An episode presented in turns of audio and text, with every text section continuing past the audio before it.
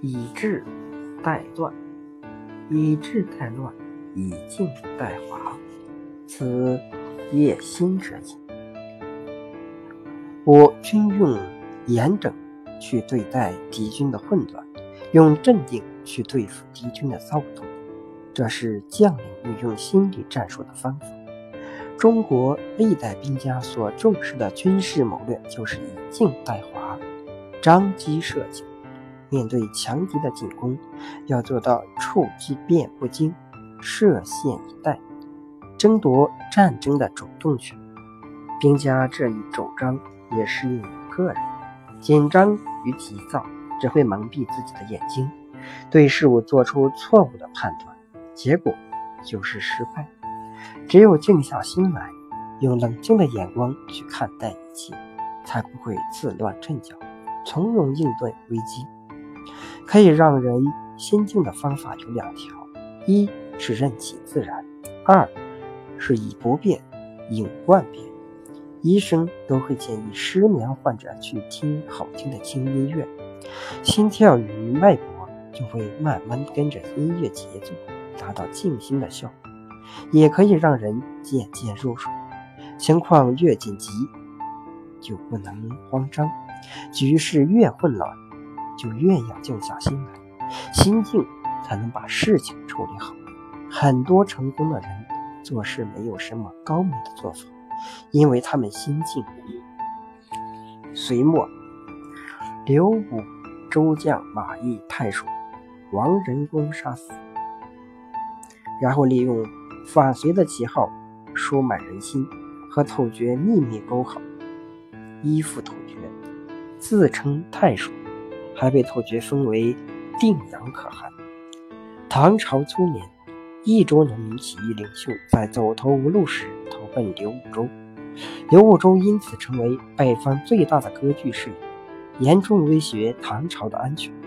公元六二零年正月，刘武周的部下王行本被围在蒲坂，刘武周命令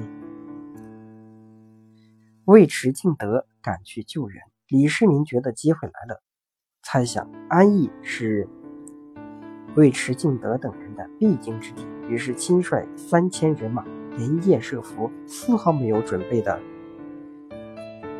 尉迟敬德部下突然被袭，被杀得七零八落，全军覆灭，只有尉迟敬德只身逃跑。唐军对粗次的胜利兴奋不已，大家都觉得刘武周部只是游击队，没有战斗。于是纷纷请求作战。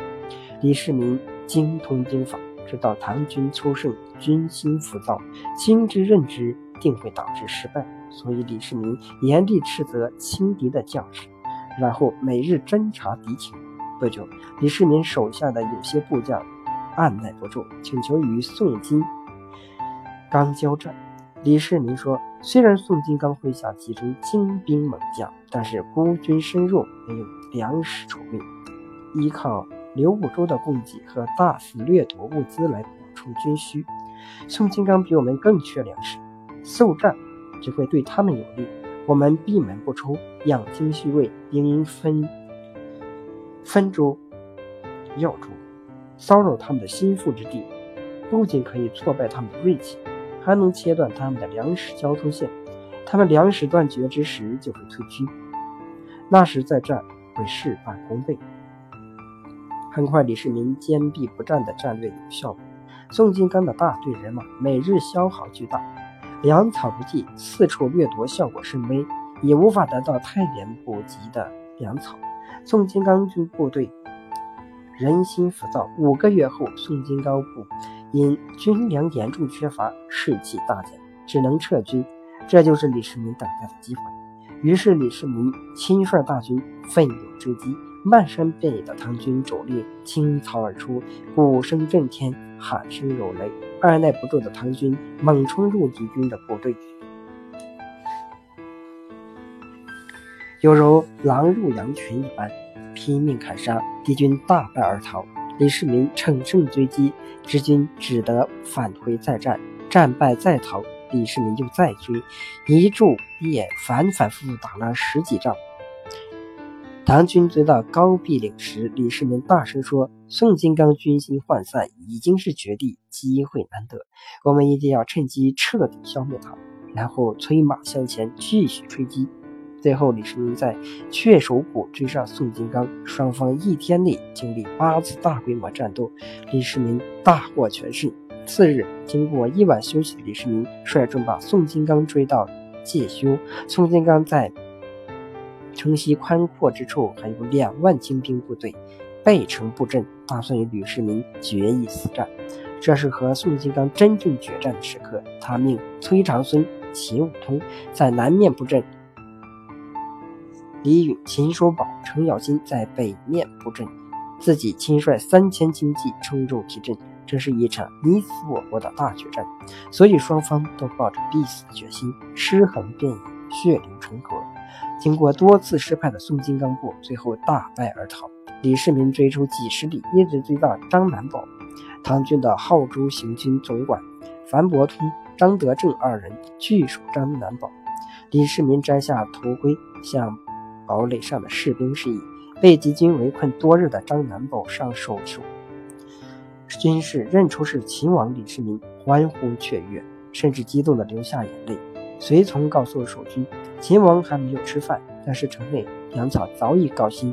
守军只献上灰酒、糙米饭，但秦王李世民吃得很香。在张南堡，走投无路的敌军将领迟魏的神清等。率余部八千人来张南堡投降，意味着成宋金刚内部已经开始分崩离析。面对紧追不舍的李世民，宋金刚收拾残部，打算再次决战。但是严重分化的内部部众都不再听从他下达的与唐军作战的命令。无奈之下，宋金刚只得仓皇逃往突厥。刘武周得知战败的消息后，只好弃太原北走。宋金刚听说刘武周北走的消息，打算回上谷和刘武周会合，结果却被丑角在中途捉回，处以腰斩之刑。